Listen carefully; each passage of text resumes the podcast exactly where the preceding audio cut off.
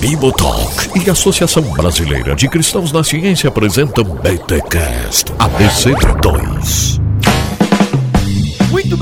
Bem, muito bem. Começa mais um BTcast ABC2. Eu sou Rodrigo Bibo e quem sou eu na fila do pão?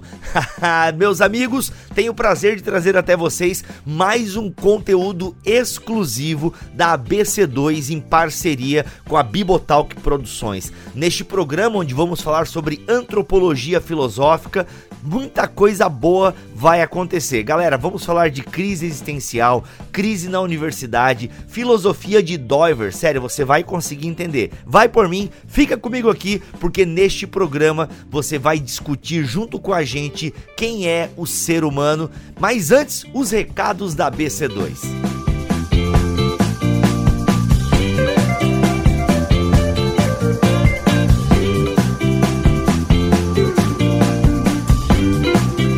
Os recados paroquiais da BC2, se bem que recados paroquiais da BC2 eu não sei se cabe, a gente tem que arrumar outro nome aí, Leopoldo. Recados paroquiais é do BTcast. Tem que ser então recados labo, laborita, é, como é que é?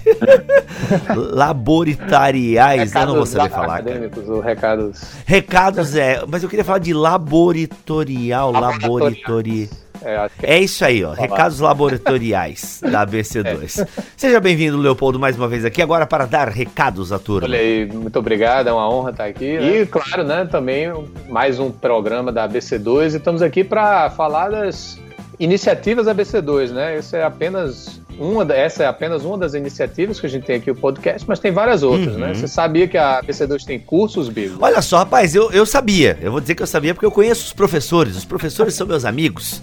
É.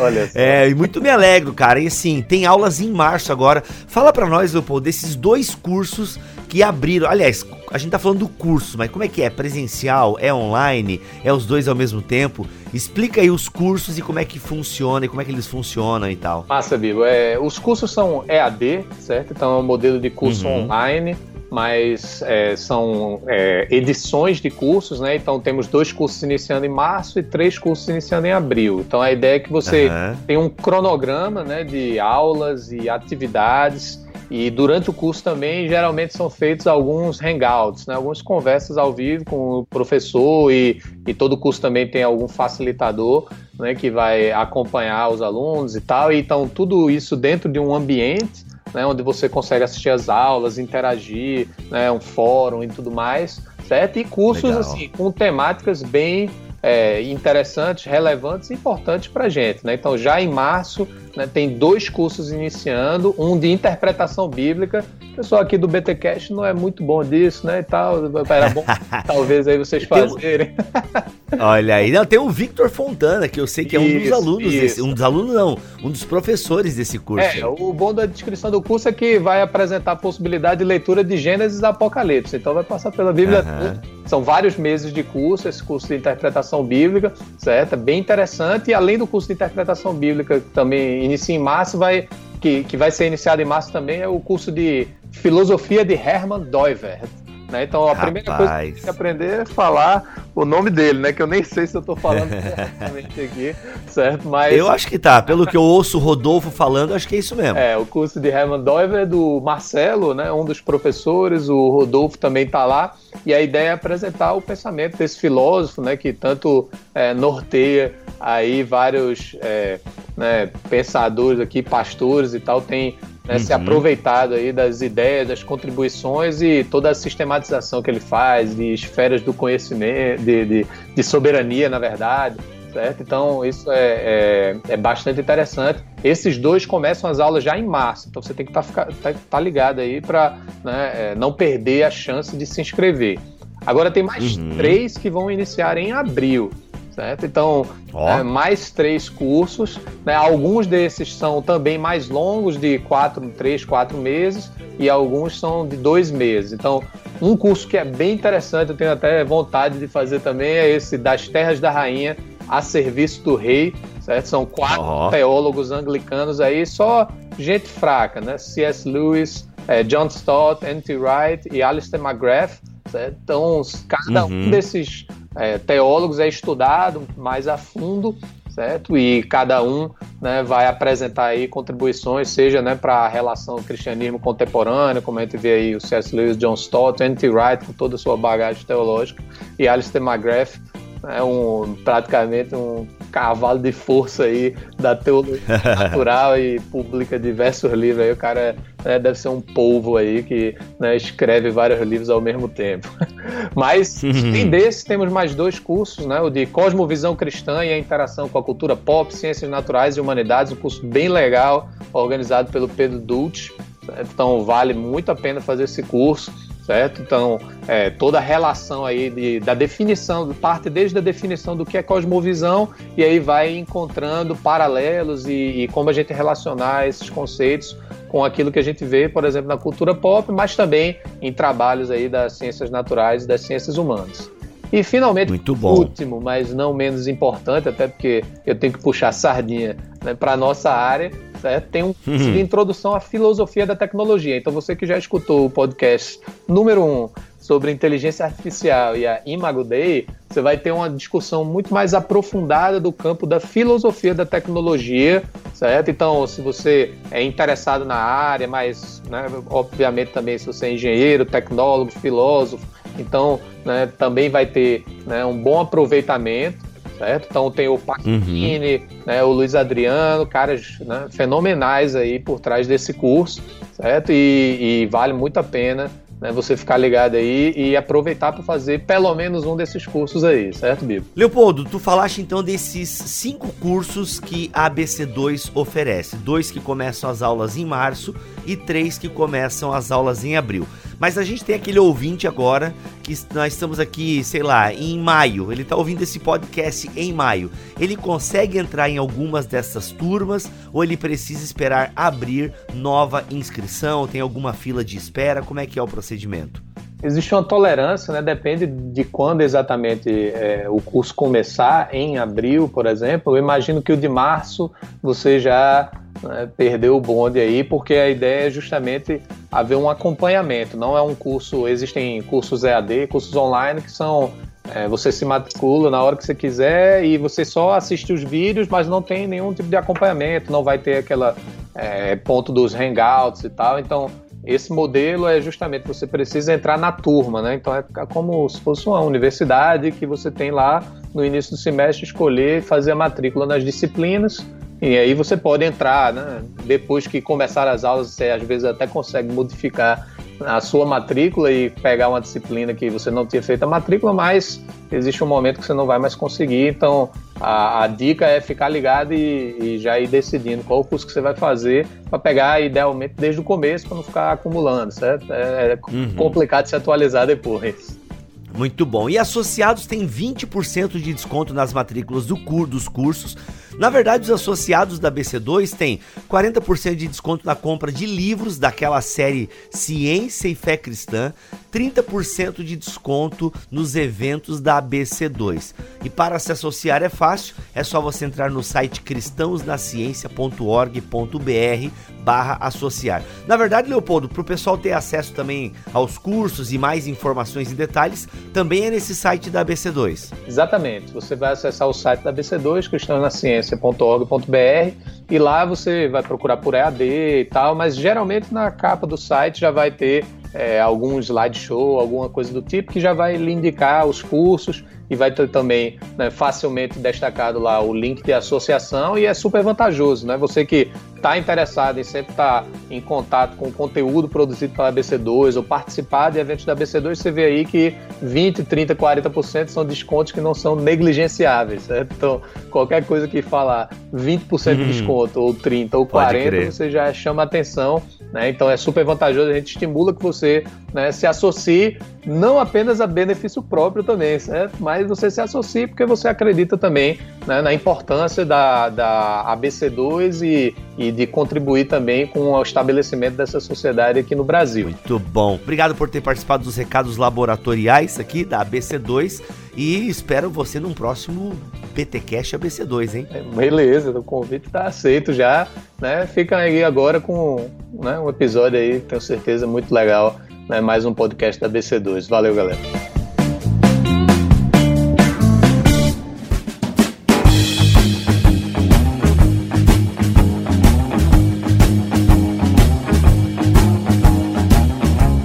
Bem, gente, vamos começar o nosso papo aqui neste BTcast ABC2, o segundo episódio. Marcelinho, temos umas pessoas especiais aqui para falarmos sobre quem sou eu, para que o Deus de toda. Brincadeira, eu gosto dessa música, vai. Ô, Bibo, ainda bem que você é podcasteiro e não cantor. Pô, né? mano, sabia que eu acho que eu tenho Nossa, alguma coisa em mim, assim, que eu queria ser cantor ou baterista, não sei. Ah. Alguma frustração existencial. Vamos ver se o Guilherme me ajuda hoje. Mas, Marcelo, ajuda, é, ajuda, me ajuda também, Marcelo.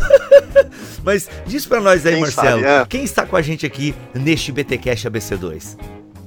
Cara, primeiro o Gui Guilherme de Carvalho dispensa apresentações. Olha, ó, né? rapaz, Uma é bom apresentar. personalidade importante aí no nosso mundo é, evangélico de um lado e intelectual de outro. E É, o Facebooker, Gui Facebooker de outro. Usuário ativo, hard user do Facebook. tá mais no Twitter agora, Cara, viu? isso, isso é um atestado de velhice, não faz isso comigo. Pois é, o Facebook tá morrendo, Pois gente, é, graças verdade, a Deus. olha aí. Mas, uh, Bibo, Hum. eu tô muito- creio que a maioria dos ouvintes aqui do BTcast conhecem bem o Gui. Uhum. O Guilherme é, antes de tudo, um mineiro é, que gosta muito de um cafezinho e pão de queijo em volta da mesa, uma boa conversa. E é um rapaz que fica É, mas- indignado quando coloca É a manteiga na geladeira. Com- Eu compactuo contigo dessa, dessa revolta, Guilherme. É claro, gente. Fica duro que jeito vai É passando o pão. claro. Mas o Gui é, é obreiro junto com a esposa dele, a Helena. São obreiros do Labri, Labri Brasil, também junto com a Vanessa, o Rodolfo. Um ministério que ele pode falar depois com calma. Ele também é pastor da Igreja Esperança, lá em Belo Horizonte. E também é vice-presidente da ABC2. Olha aí. É, e provavelmente mais algumas coisas aí que a gente não sabe. no bom sentido, tá? Seja bem-vindo ao BTcast ABC2, Guilherme. Que bom ter você de volta aqui, mano. Obrigado, Bibo. É um prazer estar de volta aí. De vez em quando a gente consegue conversar e eu sempre com problemas no microfone, mas se Deus quiser a gente vai conseguir de novo. Vai, vai dar tudo certo. Dessa vez o maior problema foi a questão da idade, né, Gui? Porque você esqueceu o fone em casa. Brincadeiras à parte. o cara é, hard user é. de Facebook esqueceu Ok. o fone em casa. Acontece. É que não dá, ou você entende Doiver ou você lembra de trazer o fone. As duas coisas não dá. Ou você aprende a pronunciar o nome do Doivert, que também é difícil. Caramba, é. Aí eu vou falar Doiver se tiver errado, gente, me perdoem, mas alguns nomes são impronunciáveis na língua portuguesa. Quem mais tá com a gente aqui, Marcelinho? Grande Bruno, da linda João Pessoa. O Bruno é professor de filosofia. Eita, segura o rapaz. Traduzindo o Bruno, o Bruno, assim, ele tem uma capacidade analítica incrível, né? De ler autores, conseguir é, captar os conceitos centrais, explicar isso de uma forma muito clara.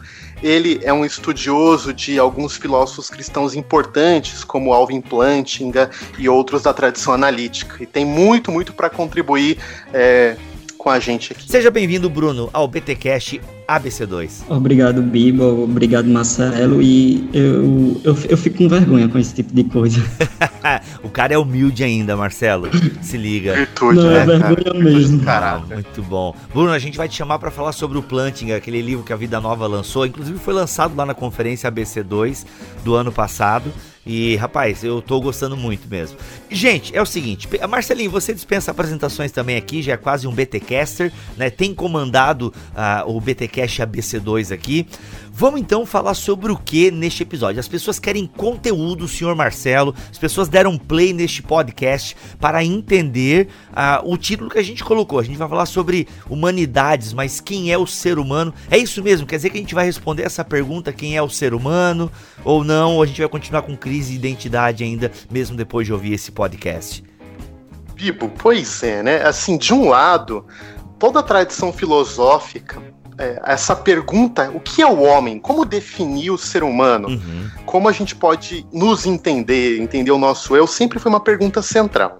Por outro lado, quando a gente põe isso dentro de uma perspectiva cristã, ah, não dá para pensar isso sem pensar Deus. A gente sabe que a pergunta o que é o homem está entrelaçada com a pergunta quem é Deus.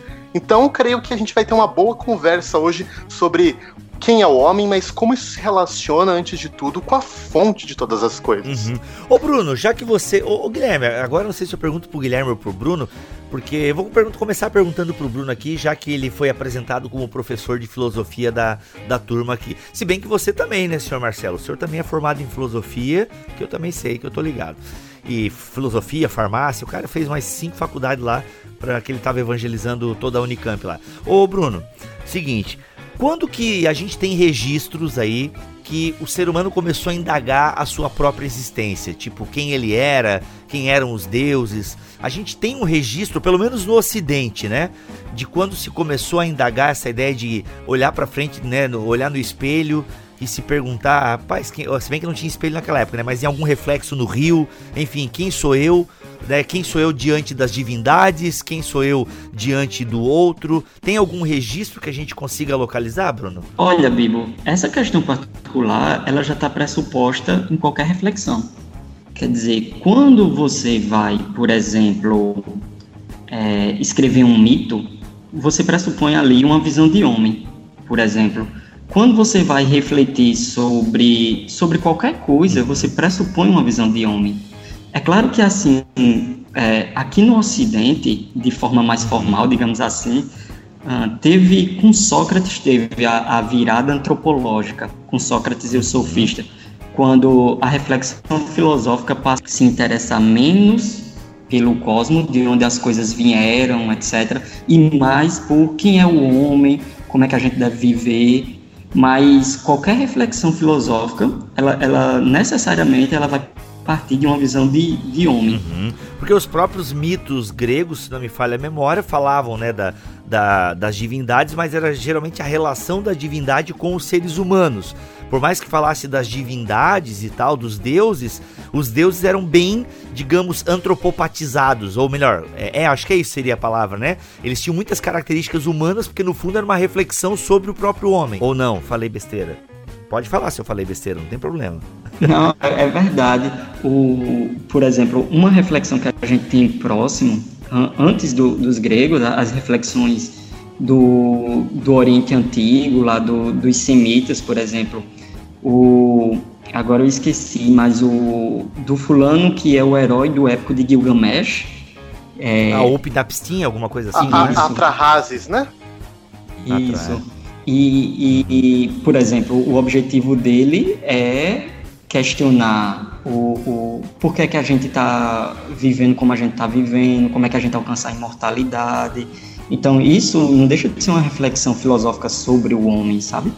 Então, assim, de modo formal, digamos assim, a reflexão sobre o homem é no Ocidente, na Grécia, na, com a virada socrática, mas qualquer reflexão filosófica, ela vai pressupor necessariamente uma, uma visão sobre o que é o homem.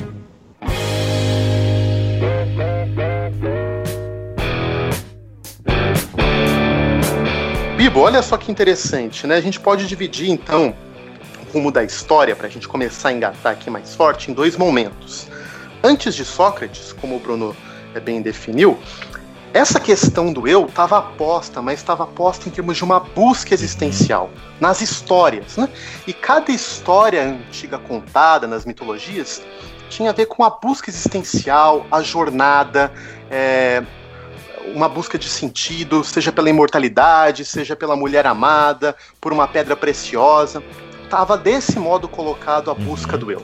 Mas Sócrates, a partir dele, e a partir de Sócrates para o resto de toda a tradição do pensamento, ele encara o famoso oráculo de Delfos, né? Que a questão é: quem sou eu? Quem sou eu? O que, que fica claro para Sócrates e faz sentido se a gente for pensar para todos nós? Que quando a gente começa a se perguntar do mundo, mesmo de Deus, é o que, que são as coisas, sou eu que estou perguntando. Se eu não entendo quem eu sou, como que eu vou entender todas as outras coisas? Então, para Sócrates isso virou imperativo. Eu preciso entender quem eu sou, porque eu que estou conhecendo as coisas. Se eu não entender quem sou esse cara aqui, como que eu vou entender aquelas outras coisas que eu vou me lançar a entender, a explicar? Né?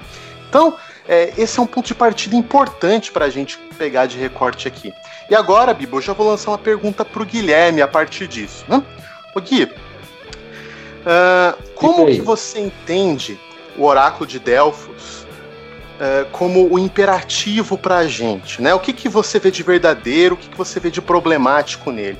Essa é a grande pergunta que a gente tem que se fazer mesmo? Conhece a ti mesmo? Então, é, é claro que dentro das limitações que a, a, o pensamento na época e a religião grega permitiam, eu acho que eles foram muito longe nisso.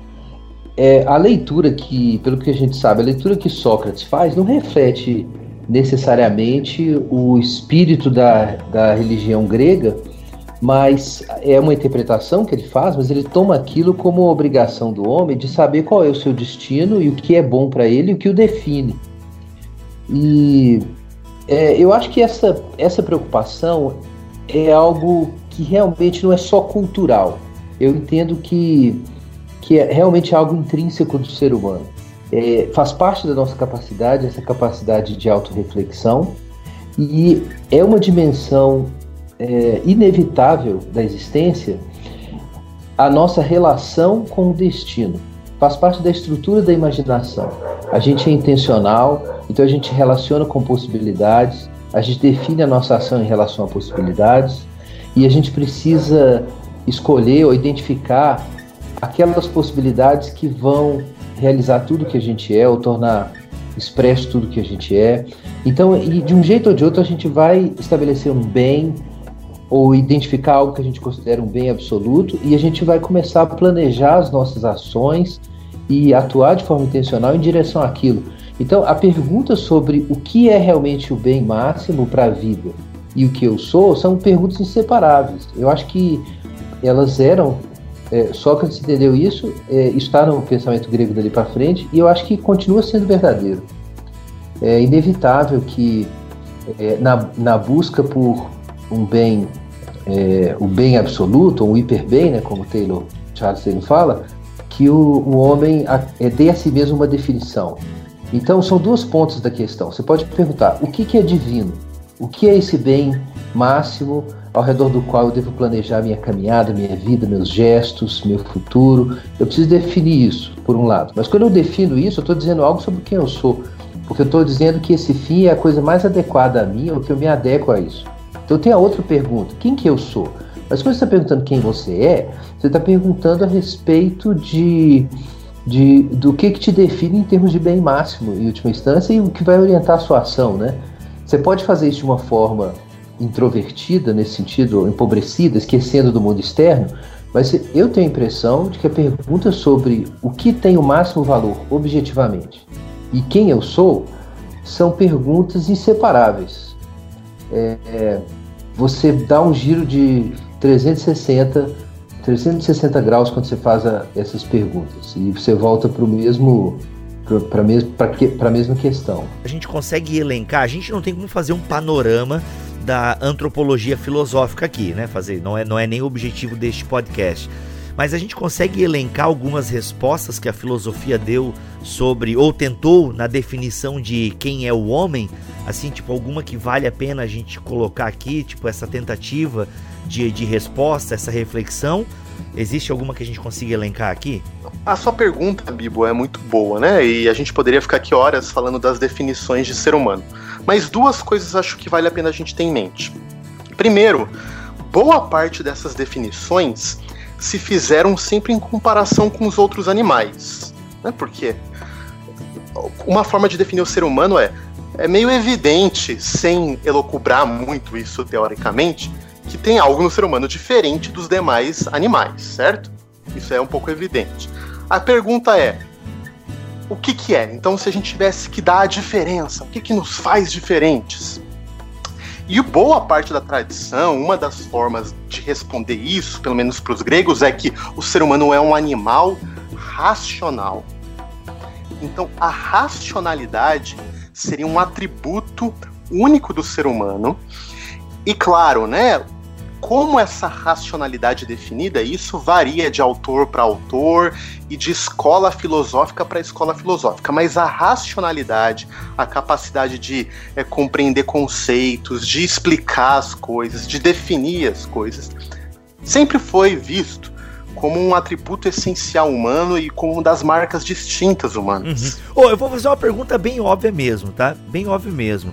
É, até lembrei muito da quinta série, que era xingamento, isso, né? Uh, seu animal, racional. a quinta série nunca sai da gente, né? Mas olha só, tá, o animal, Traumas, animal né? racional é por conta do uso da razão, certo? Ou seja, então entende que os animais não têm uso da razão, certo? Ou algum nível de uso, né? Porque tem alguma inteligência, que esse era o questionamento da quinta série, que eu estou até hoje com esse questionamento. Porque existe alguma inteligência no animal, ou é extinto, ou a minha pergunta, Bibo, é. Não, Bibo, sua pergunta é boa. E assim, é, teorias mais contemporâneas é, vão, vão uh, diluir um pouco essa diferença, como se o ser humano tivesse uma racionalidade, é um objeto racional e, e os outros animais não tivessem nada, tá? Uhum. Mas assim, o, o que é claro embora os animais eles tenham alguma medida, talvez, de uh, compreensão do seu espaço, o, que as escolas vão concordar é existe algo único no ser humano, e esse algo único, pelo menos em partes, é definido como o intelecto, a racionalidade, o entendimento. Tem vários títulos aí que a gente pode dar. Então, boa parte da tradição de pensamento isso foi visto. A definição do homem estava muito ligada à racionalidade.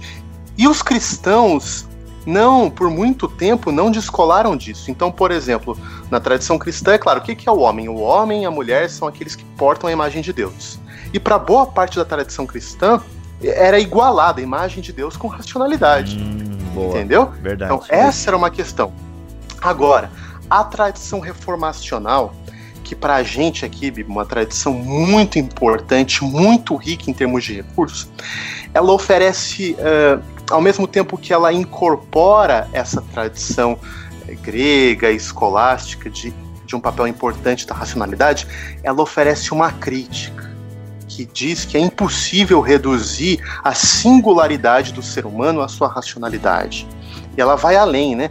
A gente precisa de outros elementos para entender o que é o ser humano, para além de, uma, eh, de um atributo racional. Ô, ô Marcelo, mas aqui, eu acho que isso está na tradição informacional, mas eu acho que é até mais amplo, né? E mesmo quando a tradição cristã é, mais clássica, né, antiga, trabalhava com categorias gregas, ela tinha uma intuição aí de que o, o ser humano podia ser reduzido a isso, né? Agora, eu acho que vale lembrar dos judeus aqui, né? A tradição judaica.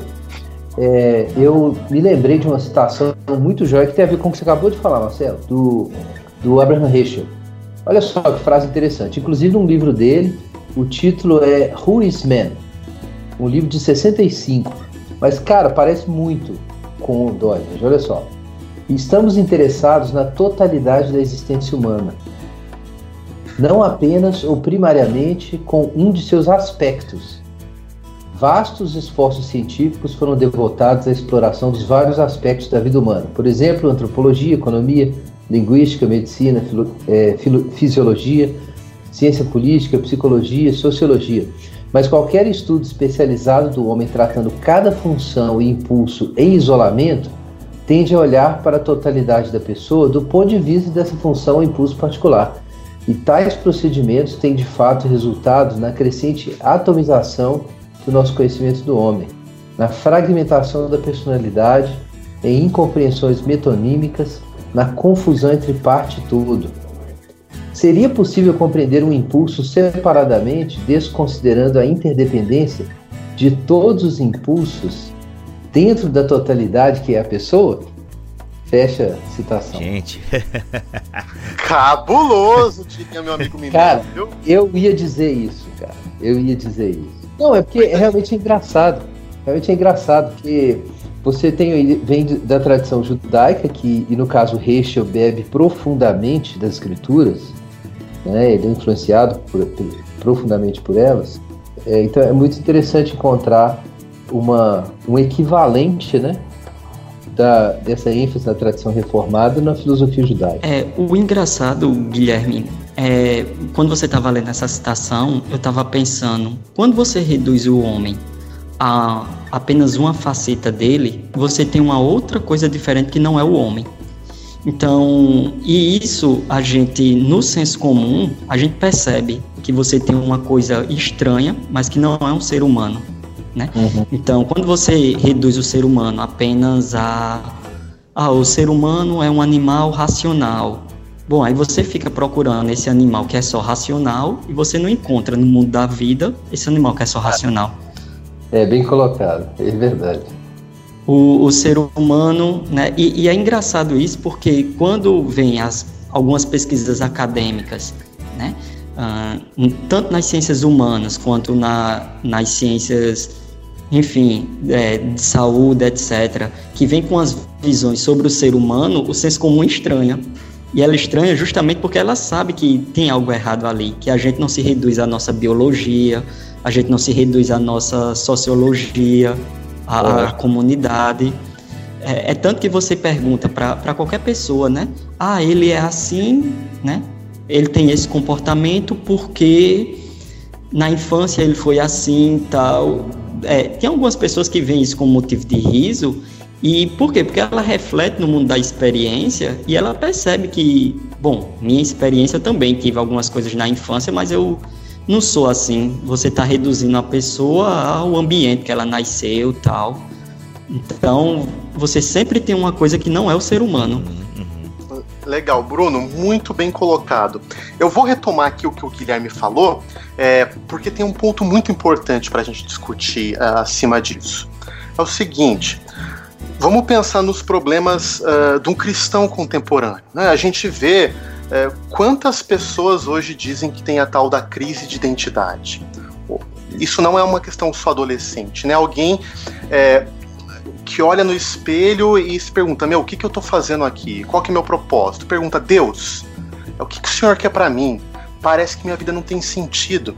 E isso a gente tem visto cada vez mais entre missionários, pastores, pessoas no ministério, que depois de um tempo parece que a sua existência vai perdendo sentido, vai perdendo significado. E essas perguntas vão rodando: que sou eu, que sou eu? Né? O, a citação do Guilherme é importante aqui para a gente é, pensar pelo seguinte: quando a gente vai para a academia, então, há vários motivos ou tentativas de responder quem é o homem. Né?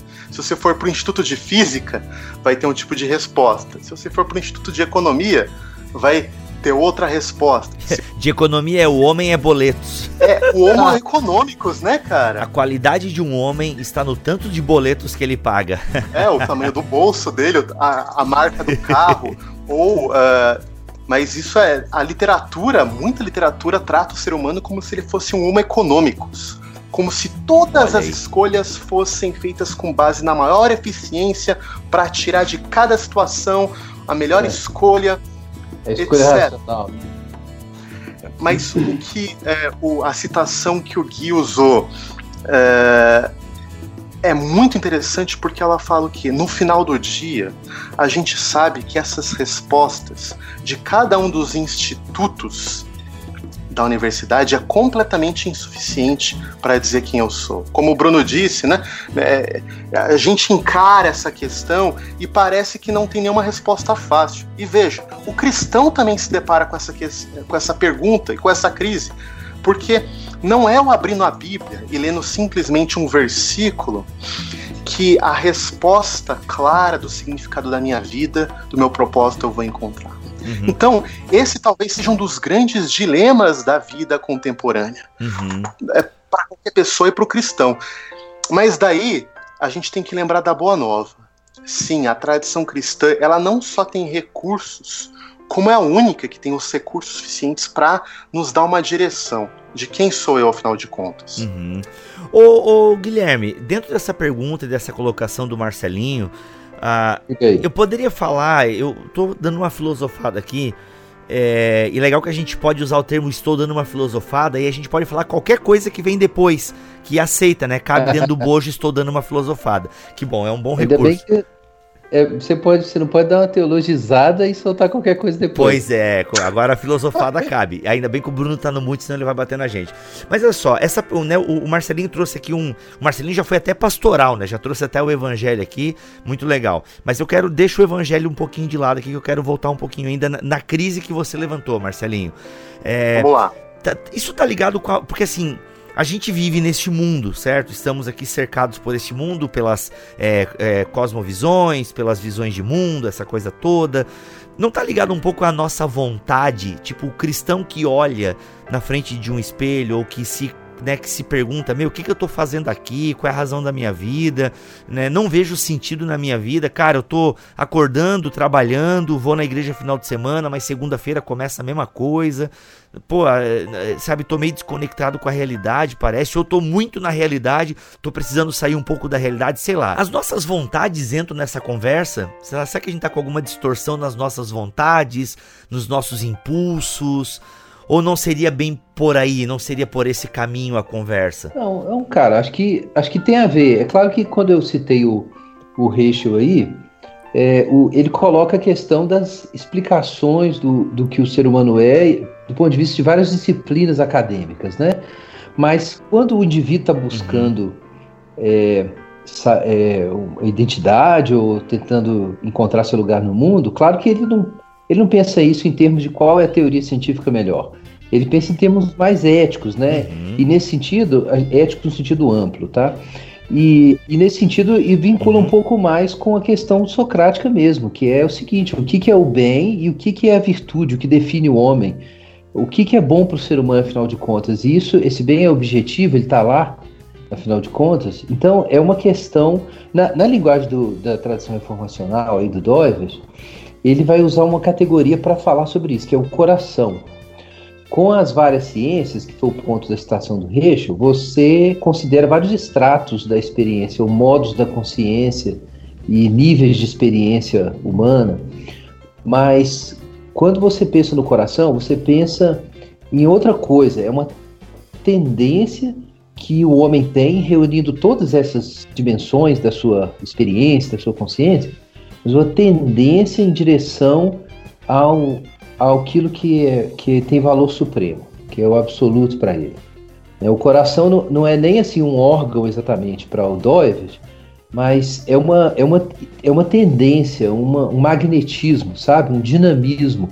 É como se o homem juntasse é, tu, tudo isso que ele tem e, e jogasse nessa direção.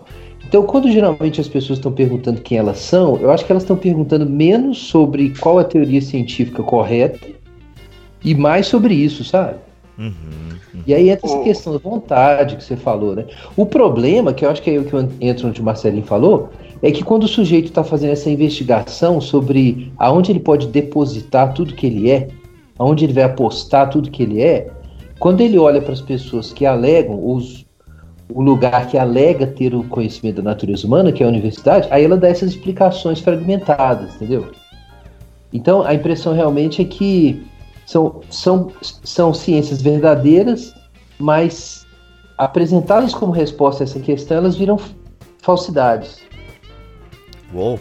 Tá entendendo? Uhum. Muito, muito importante isso. Ô Bibo, talvez só para reforçar esse ponto que é central na tradição reformacional né, e para Doivert, é que o coração, ele não é os como na linguagem popular, né? O, o nosso, o nosso sentimento, né? Uhum. É como se tivesse duas coisas. Eu tenho a cabeça que pensa e o coração que sente. Não é, é isso. É no popular essa, a gente usa isso, né? Mas é e talvez uma das uma das coisas mais ricas de Doiverd é essa compreensão do coração como o Gui disse, o centro existencial do ser humano, onde todas é, tudo aquilo que a gente é tá reunido. Uhum. Na verdade, Doiver, ele é, é, é, filosofia judaica, né? Porque provérbio já fala isso, né? O 4.23, sobre tudo que deve guardar, guarda o seu é, coração, a nossa tradução coloca, mas ali a ideia, se não me engano, no original é pensamento, né? Guarde seus pensamentos. Ele cita muito isso aí, como argumento na, nas discussões, ou talvez mais como ilustração, né, da visão uhum. dele antropológica, né? É, Legal. Talvez um exemplo assim é, dessa tradição judaico-cristã clássica seja quando Jesus, lá no Sermão do Monte, diz, né? Pois onde estiver o seu tesouro, ali também estará o teu coração.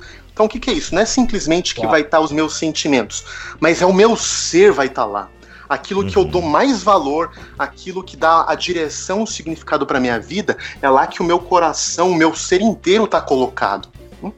Então, é, essa, esse insight é muito interessante pelo seguinte: é, o, o, o, sujeito, é como o Gui disse, que está em crise existencial, ou quando você pega alguém que está em conflito, não é simplesmente uma explicação que vai resolver esse problema da pessoa. Não é você sentar, ler, ler esse livrinho aqui, ou deixa eu te dar uma aula. Hum? Mas tem algo mais que precisa ser é, colocado para a gente compreender uhum, o problema. Uhum. Tá. Eu acho que a gente podia dizer, então, é, é pra, o problema já está levantado aqui. E eu acho que a gente poderia, até para a gente começar a caminhar para o final, né, a gente tem mais um tempo de conversa. Calma, gente. Vai, ainda tem mais uns 20 minutos de podcast. Mas a gente poderia trazer, a gente está falando tanto aqui de é, é, filosofia reformacional e tal.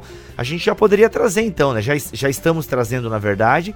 Mas eu acho que podia trazer já a guia aqui para conversa. Então, como é que o Doiver, né? Ó, nem sei se eu estou falando o nome dele certo agora, mas o pessoal sabe. Aquele nome bonito. Tá bacana. É, tá bom, né? A gente podia trazer, Ô, Marcelinho? Quem... Oi. Claro. É só para você pôr aí em algum momento do podcast, talvez no extras aí. Hum. É o seguinte, eu tava agora no Calvin em outubro, eu encontrei um holandês, né? Eita. Ela tá fazendo um estágio de três meses é, no Calvin, mas ele mora na Holanda e faz doutorado na Universidade Livre de Amsterdã. Uhum. E eu uhum. falei, cara, como que fala Doiverd em holandês? e daí ele me ensinou primeiro que a gente fala Kuiper errado, que né? Kuiper, Kuiper, Kuiper. É isso aí, Kuiper. Ah, tá. Doiverd é Doiverd. Doiverd. É, então eu falei, cara, se eu aprender a falar esses nomes, pronto, já zerei a vida. Tudo que eu precisava. Oh, mas é igual o Bonhoeffer, cara, né? Mas é, mas é por isso que eu conheci um, uma, um cara que casou com holandês que chamava. Ele zoava a gente dizia que era dos olhos verdes. Mas é que o é. Mas, na verdade, na verdade tem, uma, tem uma diferença, cara, de região, viu? Lá na Holanda. Hum, os caras não falam igual, não. Uhum, eu já uhum. conheci com holandês falando de um jeito, é, falando de outro. O, uhum. o Waldenberg, por exemplo, se eu não estou enganado, ele fala. É, o acento não é, não é o mesmo, não. Então esse assunto é, é, é polêmico, cara. Ou Está seja, a moral da história, chame como você quiser, meu amigo. vamos, vamos, vamos, vamos falar, né? Isso, é o Doiver. Deixa eu dar uma pergunta pro Gui, é Dodô. Dodô, Dodô pros né? íntimos, né? Dodô. Pros íntimos. É, eu não tenho nem roupa para falar desse cara aí. Aliás, já que a gente tá falando aqui de, de amenidades, que é muito importante ter num podcast essas amenidades também, me colocaram num grupo assim lá no Facebook, só para quem leu Doiver. não sei quem me colocou nesse grupo, eu tô lá, eu finjo que entendo o que é postado, mas até hoje tô lá, dentro, né? E alguém me colocou. mais importante, né? Tendo num grupo não, assim. Todo grupo que mostra que é exclusivo faz todo é. mundo se sentir melhor, já parou pra pois pensar é, nisso. É, rapaz, mas Olha eu, eu me sinto aí. mal. Eu me sinto mal, porque é bem. É, realmente. Oi, é difícil o negócio. Oi. Bibo, seguinte, depois você me fala se você já leu do Judão, que eu sou administrador e eu decido se você fica ou não pode me tirar. Não, aí deixa lá, porque eu, eu me sinto. Eu, eu, é sempre bom eu estar naquele grupo, porque quando alguém vem me elogiar, poxa, Bibo, você é um cara tão inteligente, eu só penso, eu estou num grupo no Facebook que eu não faço a mínima ideia do que o pessoal está discutindo lá. Aí eu pego o balança-cabeça, agradeço, mas dentro de mim eu falo assim, ó, bicho, tu não é nada, rapaz, se liga, olha lá o grupo que você faz parte. Mas vamos lá, Gui, vamos falar sério aqui agora. Vamos Vou trazer. Então, pergunta. Isso. Você quer trazer então a pergunta aí, Marcelo, pra gente trazer o Doiver pra gente finalizar esse nosso papo sobre quem é o homem, crise de identidade? Será que o Doiver nos ajuda a, a, a, resolver esse problema? Ou resolver o problema é pretensão, né? Mas quem sabe a gente caminhar aí numa reflexão filosófico cristã, filosófica cristã. Sem dúvida. É, e por que, Bibo? É, vamos, essa pergunta, sabe, é a pergunta que está no coração da universidade contemporânea. Se você entrar no Instituto de Filosofia, Ciências Humanas, História, Letras, de Artes, essa questão tá lá da identidade. Quem sou eu? O que, que faz eu ser eu mesmo? O que faz eu não ser aquilo que os meus pais, o que a televisão, o que o capitalismo, etc. me dizem ser, mas eu quero ser eu mesmo. Isso está dentro da universidade e está dentro dos cristãos também, talvez de um outro jeito, né? Mas olha só que eu quero levantar aqui para a gente caminhar e levantar para o Guilherme e para o Bruno. Quando Doivert fala de coração como esse centro existencial do ser humano, onde ele está colocando a sua direção e para onde ele enxerga a sua vida, isso não é, obviamente, em termos de uma decisão clara, né? Não quer dizer que eu acordo hoje e falo, hum, coisa mais importante para minha vida é me alimentar bem. Então decidi hoje e aqui vou pôr meu coração, como se amanhã eu pudesse pôr em outro lugar. A, o nosso coração ele está coordenado por certos hábitos, por certas forças que vão muito além de uma decisão do dia a dia. Dentro disso, Gui, como que a tradição reformacional é, nos dá pistas ou nos dá recursos de entender essa questão, quem é o homem? Então, cara, é, essa pergunta é muito ampla. o que a gente pode dizer? Na tradição reformacional, eu acho que, em primeiro lugar, essa, essa compreensão que tem raízes é, calvinistas e agostinianas é ela assume lugar central essa questão do coração é que o homem não é apenas uma soma de funções temporais de experiências aí sensoriais históricas é, linguísticas e tal é, não é só isso mas tudo isso está, de algum modo, coerente. Tudo isso está sintetizado. A questão é aonde que está a amarração. Né? Os gregos colocariam na racionalidade, né? na razão. É, e você pode pensar em outras amarrações. Uma parte do pensamento acadêmico contemporâneo que é encontrar tudo na biologia. Todas essas funções e experiências humanas, é, elas estão amarradinhas, organizadas para fins biológicos. Né? que é basicamente alimentação, é, é, reprodução, sobrevivência, né, fuga, e são aquelas funções básicas né, biológicas.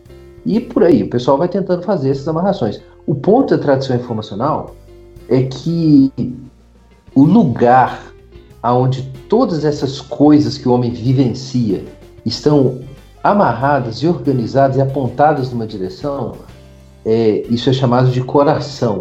Mas esse lugar não é exatamente um, um lugar, uma capacidade, um órgão específico.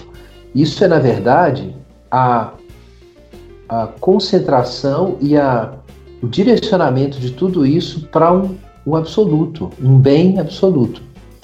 Né? Então, e, isso é importante porque significa que o centro do homem é um dinamismo, sabe?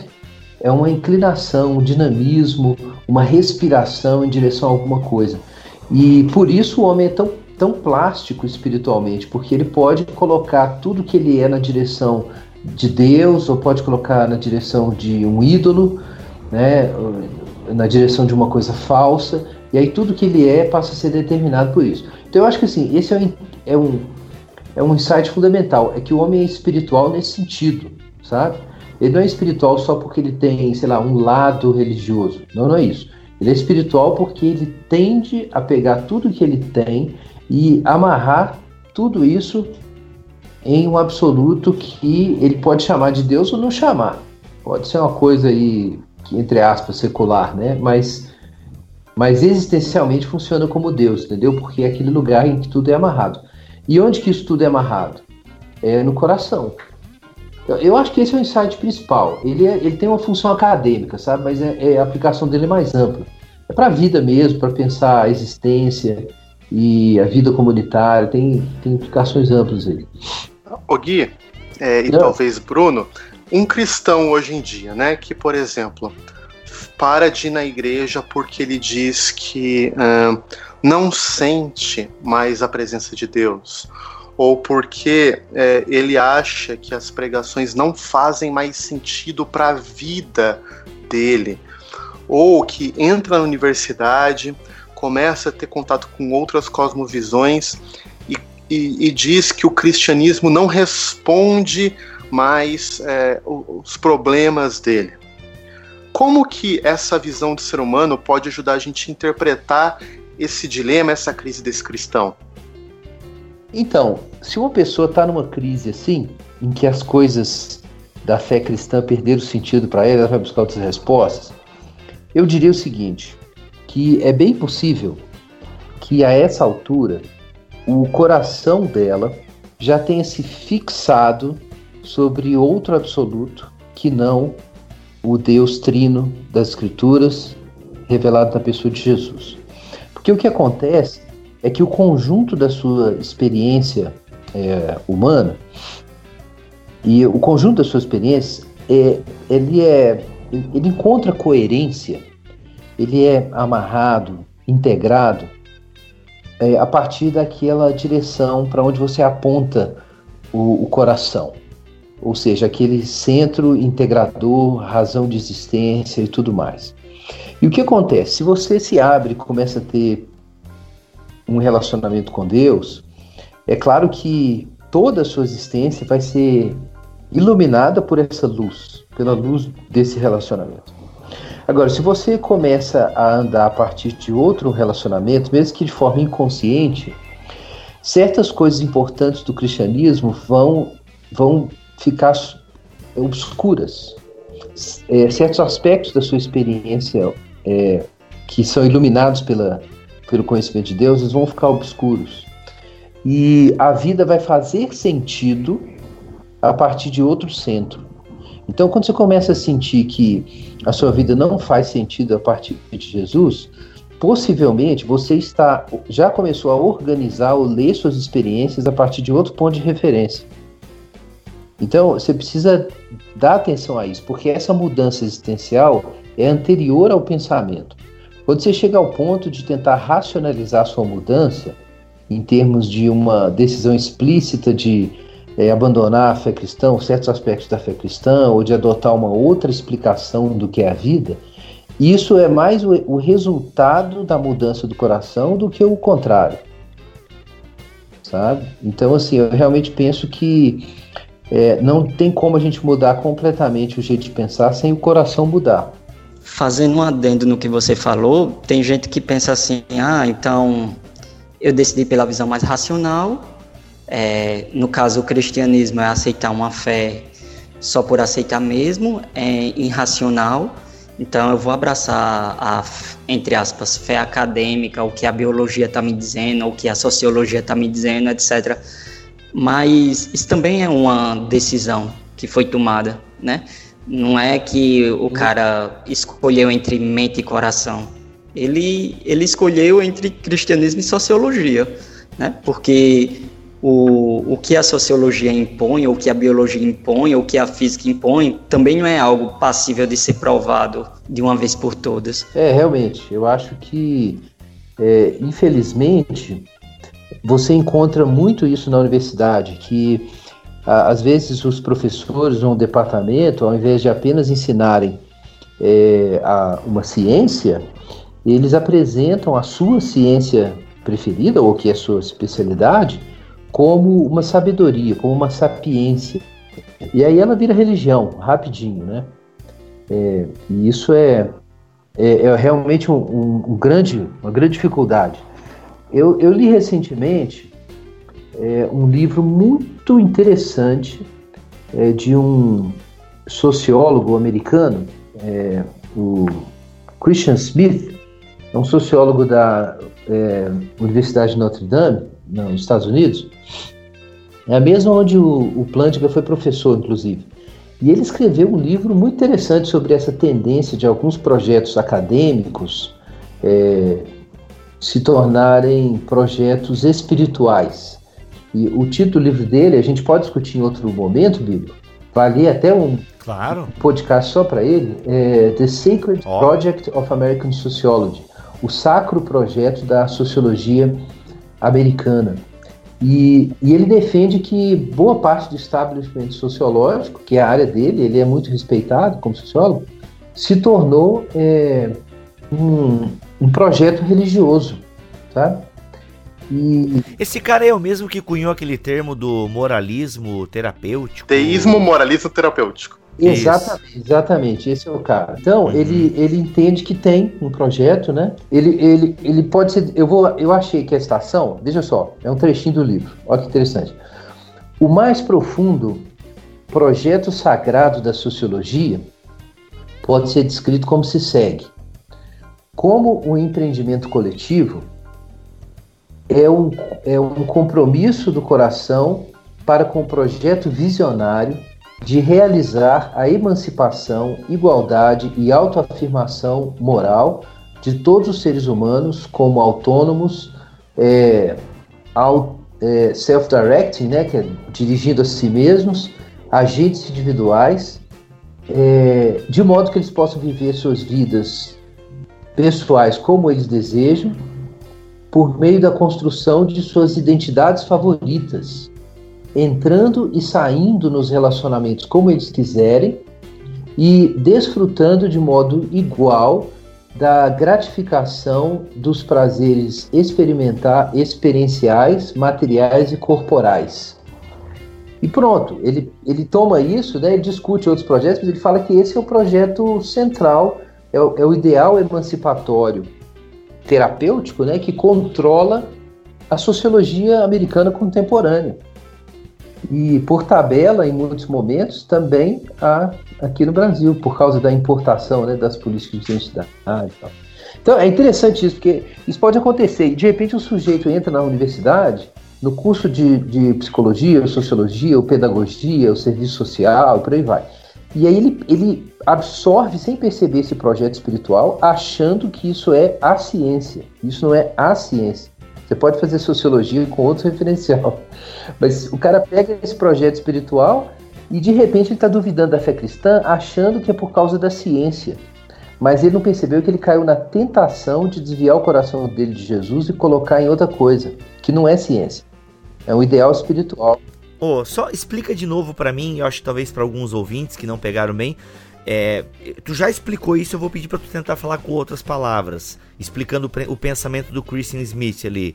É, projeto espiritual, é, o que exatamente tá, ele quer dizer com isso, assim? Porque eu sei que a espiritualidade está em, em, alta agora, né? Se eu não me engano, tem é, universidades aqui no Brasil, até acho que na área de medicina, me corrijam se eu estiver errado, que estão, dando, estão dando cursos de espiritualidade. A espiritualidade está em alta né? Mas o que, que tu quer dizer? O que, que ele quer dizer com esse projeto espiritual na sociologia, assim? Consegue exemplificar, assim, para ver se a gente consegue identificar um pouco mais o que ele está falando? Dar algum exemplo, então, algum conceito, só para eu poder, é, para eu entender um pouquinho melhor. É, não, não seria espiritual no sentido de é, mimetizar, por exemplo, é, coisas próprias da religião, tá? Hum. Então, ele não é esses proje esse projeto espiritual da sociologia não é apresentado como um projeto espiritual. Uhum. Mas o próprio, é, o próprio Smith discute isso, inclusive, porque ele, um dos campos de estudo dele é a é, sociologia da religião. Né? Ele tem até um livro a respeito da natureza da religião, dedicado a isso. Mas o que ele considera espiritual, quando ele chama o projeto da sociologia contemporânea espiritual, é a dimensão da vida humana que tem a ver com visões transcendentes e que trazem significado e profundidade para os sentimentos humanos, para a existência, para os desejos e que trazem organização moral. Então, se eu fosse relacionar isso com outro autor, eu relacionaria com o que Charles Taylor chama de hiperbens. São aqueles bens máximos bens supremos que transcendem a, a satisfação de necessidades imediatas e que a gente considera que, tendo esses bens, o ser humano tem o seu máximo florescimento. Ele chega, ele realiza todas as suas possibilidades através desses bens máximos. Então, quando o homem está preocupado com esses bem, bens máximos, a ponto até de abrir mão de outras coisas, então a gente diz que ele ganhou uma profundidade espiritual, né? Então ele começa a fazer sua vida organizar ao redor daquilo. E isso que, que satisfaz as necessidades que, como eu disse, são mais do que físicas, né? Mais do que beber, comer, fazer sexo e tal. Então a gente está chegando nesse sentido em algo espiritual. Né? Então essa é a dimensão vertical, né? Isso é o jeito que o que o Christian Smith coloca, né? Quando ele diz que a que a sociologia pode ter um, um projeto espiritual X ou um projeto espiritual Y, né? Ela não está só ali para fazer a, a, pesquisa científica, ela está ela tá ajudar o ser humano a atingir esses bens superiores. Daí que, no caso da sociologia moderna, é um certo ideal emancipatório, mas terapêutico.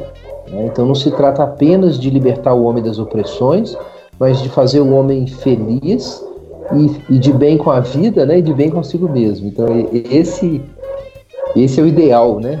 Emancipatório terapêutico da, uhum. da sociologia. Não é só a sociologia não, mas enfim é uma das expressões, né?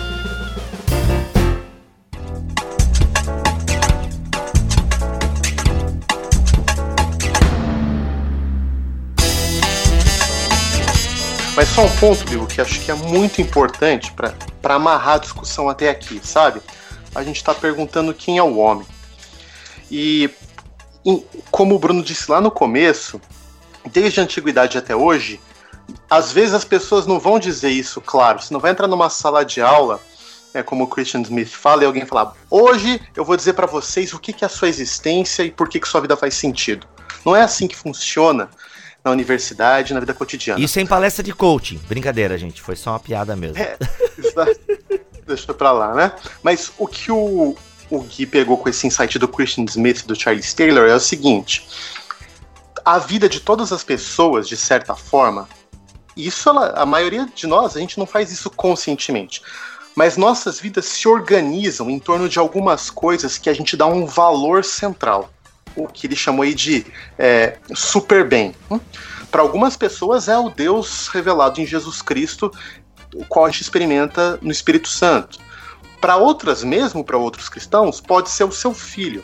Você começa a organizar sua vida em torno do bem-estar é, do, do, seu filho. É, e, por aí, e por aí em diante, né? Uh, cada pessoa tem um, um, um, bem supremo que organiza. O ponto é que a universidade, você entra numa sala de aula ou anda nos corredores, o professor ele não vai simplesmente te dar algumas aulinhas teóricas, mas ele vai destilar em você uma visão do bem supremo e de como sua vida tem que se organizar. Entendeu? Esse é o ponto.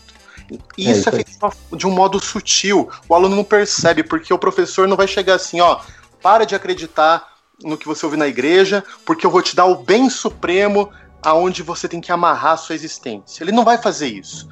Mas através das aulas, de umas sátiras, de umas provocações e da forma dele apresentar certo conhecimento, ele vai convidar você a apostar sua vida numa outra direção. Que ele vai falar de um, com um poder retórico, talvez é, com todo um, um florescimento que dê cara que aquilo vale a pena, que aquilo é mais bonito, que você vai ser mais livre, que você vai ser mais inteiro, que você vai ser mais autônomo, que você vai ser mais feliz se você crer Esse é o ponto. E daí, quando muitos cristãos entram é, e não têm os recursos suficientes cristãos para responder isso, eles acabam não só perdendo a mente, mas perdendo o coração deles coração deles deixa de pôr Deus como bem supremo e já vai se vender algum outro projeto, que pode ser é. um projeto explícito, ou como o Gui trouxe aí do Christian Smith, um projeto mais sutil, um projeto secreto. Eu queria citar aqui, o Marcelo, isso tem a ver com o que você acabou de falar. Eu queria citar aqui o, o Salmo 115, que ajuda a pensar a questão de o que é o homem, né?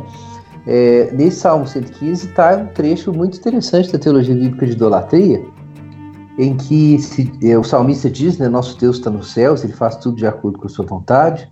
E aí, falando sobre as nações, diz o seguinte: que os ídolos deles, são prata e ouro, obra das mãos dos homens, tem boca, mas não falam, olhos, mas não veem, ouvidos, mas não ouvem, tem nariz, mas não cheiram, mãos, mas não apalpam, pés, mas não andam, nem som sai da sua garganta. E aí, olha só, tornem-se semelhantes a eles aqueles que os fazem e todos os que nele, neles confiam. Israel confia no Senhor, ele é seu auxílio e escudo. Cara, esse texto assim, tem uma coisa fascinante aqui, porque, claro, o homem é feito à imagem de Deus, né? Mas claro. o salmista lança aqui essa maldição, né? A gente pode dizer, mas por outro lado é um anúncio de juízo divino, é que quando o ser humano fixa a sua alma num ídolo, né, num negócio falso, ele realmente começa a se transformar naquilo, ficar parecido naquilo. Então, se a gente pudesse dizer isso, tem uma, dimensão plástica aí na natureza humana, no sentido que o homem é feito para ser a imagem de Deus, mas ele pode se tornar a imagem de outra coisa. E é por isso que a resposta do que o homem é, é uma resposta dinâmica, porque nesse ponto de vista, o homem, o homem deveria ser como Jesus, como Jesus Cristo, que é a imagem realizada do ser humano.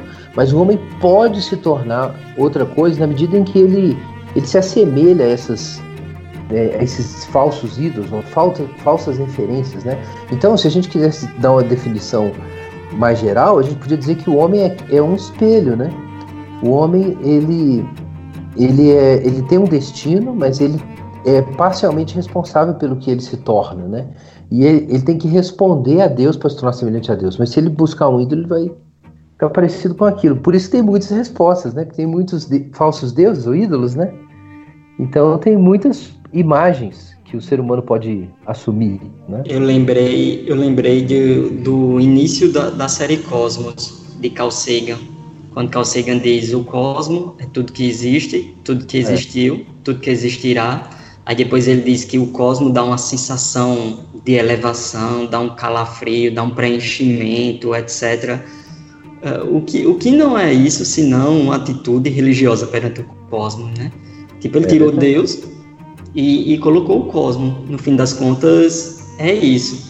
E, e, daí deriva uma atitude dele extremamente racionalista, de que você se faz através da ciência, da racionalidade, e isso também é uma atitude religiosa, sabe? Então, então no fim das contas, é, não, não é uma questão de que ah, o cristianismo é a religião e é, a gente tem um campo de neutralidade na universidade. Não. Alguma coisa você botou no coração e você vai seguir isso que você botou no coração. E você vai ser a imagem e semelhança disso que você colocou no coração, no fim das contas. É, por aí. É, acho que é isso aí. Na visão cristã, o ponto crucial é esse: é, é para onde esse dinamismo espiritual vai te levar, porque você vai ancorar seu barquinho em algum lugar. Né?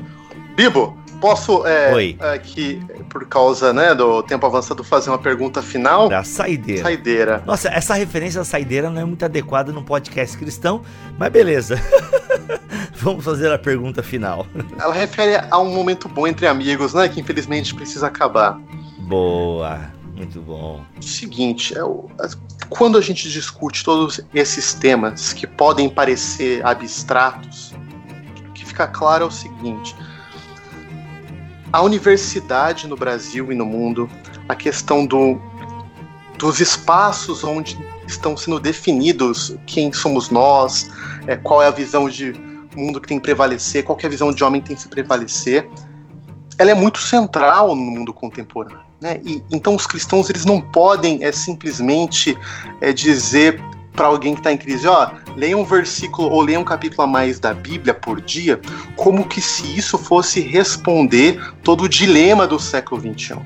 Ler as escrituras é fundamental, mas não é pela quantidade mais ou menos de versículos que alguém vai ter a resposta existencial, ou vai ter a sua segurança existencial clara. Acho que isso é importante. Né? Por isso que os cristãos, de fato, precisam se unir, se equipar e, e, e começar a ter uma presença mais importante na universidade. Por isso, hum. a pergunta final aqui para os nossos amigos Bibo é o seguinte. Uh, gente, uma palavra final, o que, que você diria, Bruno e Gui, sobre Doivert e a resposta para que é o homem? Como, o que, que a gente pode tirar, um, um insight final aí de, de, como trabalhar nesse momento da vida, né, nesse momento do século XXI, para responder essa pergunta? Eu começaria dizendo que se a pessoa já decidiu no seu coração que isso é só uma, uma questão teórica, uma questão religiosa, então ela mais do que nunca tem que ler Doiver, sabe? Porque por mais que isso só pareça uma discussão abstrata, mas no final das contas a gente está falando é, é sobre uma guerra pelos nossos corações, sobre uma guerra pelo aquilo que vai preencher a nossa existência, a nossa vida. E isso diz respeito a todo mundo. Então não é simplesmente uma discussão teórica, acadêmica, que, olha, eu sou religioso, mas aqui é o campo da racionalidade e da ciência, que a gente tem que deixar a religião de fora. Não, é uma, é uma briga por, em outras palavras, né? Uma briga por de deuses. Né? Então, é, acho que a contribuição principal do Doiver é que ele, ele coloca, ele une de alguma forma as várias respostas que as ciências especiais podem dar a respeito da natureza humana, de como a vida humana funciona, com uma é, leitura profundamente existencial e espiritual do ser humano. Então você não tem que escolher entre a interpretação científica e a leitura espiritual. É como se fossem duas pontas. Ou você olhasse é, uma questão por dentro e por fora. Então, considerando em termos das, dos vários níveis da experiência, você tem todas as ciências para esclarecer como o homem se comporta.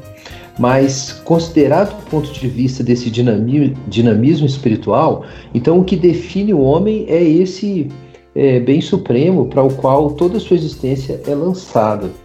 E isso, assim, é, além de ajudar a gente a integrar as várias interpretações da natureza humana de forma é, multidisciplinar, transdisciplinar, é, aprendendo a, a, pensar cada disciplina, dimensionar cada disciplina de um modo que ela não passe, uma não passe por cima da outra, né? Isso seria o princípio das esferas de soberania aplicado na, na antropologia filosófica. Mas é, a, a, a visão reformacional ajuda a gente a conectar isso com a visão bíblica do ser humano a partir dessa orientação do homem para um bem absoluto.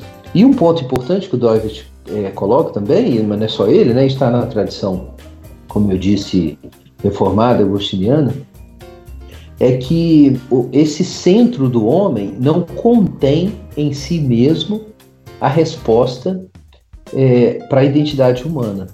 Então, dizer que tudo que o homem é nas suas funções temporais se concentra nesse ponto ainda não responde, porque esse ponto é um dinamismo.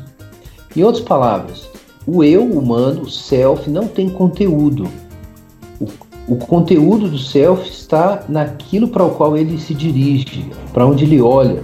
É aquela história que Jesus né, foi citada aí pelo Marcelo, né? É o é, no Sermão da Montanha. Onde está o seu tesouro, ali está o seu coração. O que, que define o ser humano na verdade? É o tesouro dele. Esse é o último nível de descrição da natureza humana. É por isso que nenhuma ciência resolve essa questão. Porque no fim, o que um indivíduo é, o que um cara é, é o tesouro dele. A questão é muito existencial, muito espiritual. E não tem conteúdo no, no eu humano por uma razão: é porque o homem foi feito à imagem de Deus. Então, o conteúdo do que o homem é é dado na relação com Deus e não em um nível das suas experiências como animal ou como ser psíquico, né, ou como ser vivo, ou na sua fisicalidade, ou na sua história, seja o que for.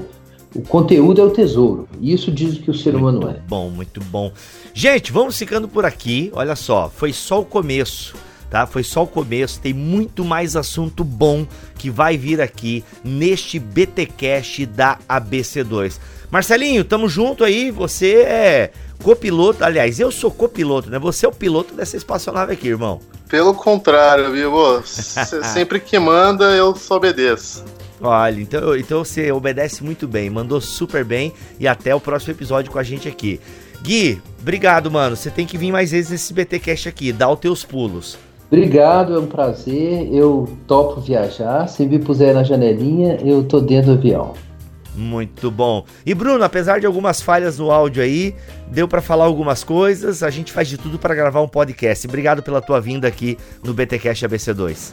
Também foi um prazer e obrigado pela paciência, Bibo. Muito bom. Marcelinho, só dando um recado final pra galera aqui, tem textos de humanidades, né? A gente poderia encaixar esse podcast aqui dentro das humanidades, como a gente falou no início do episódio, e tem muito mais coisa lá no site da ABC2. Cara, essa é uma das grandes alegrias nossas da ABC2, né? O Gui trabalhou muito para isso acontecer, que a gente lançou uma série inicial de artigos assim fundamentais para um cristão que quer pensar as humanidades, tanto as ciências humanas quanto a filosofia. É como se fosse aí um cânon. É, e cada canto do Brasil que a gente foi, as pessoas perguntam: e as humanidades? E as humanidades? E cara, com alegria a gente lançou esse projeto. É só entrar no nosso site, clicar lá, tá na, na capa do site. Uhum. Muito bom. Inclusive, inclusive com videoaulas para fazer miçangas, né? Brincadeira. Em breve, em breve novidades. Muito bom. Gente, é isso. Vamos ficando por aqui em mais um BTcast ABC2. E é claro, gente, para esse projeto crescer, para que o conhecimento científico ele avance aqui no Brasil nessa perspectiva cristã, você precisa compartilhar os BTcasts da ABC2 aqui em bibotalk.com. Até o próximo episódio, se Deus quiser e assim permitir. Este podcast foi editado por Bibotalk Produções.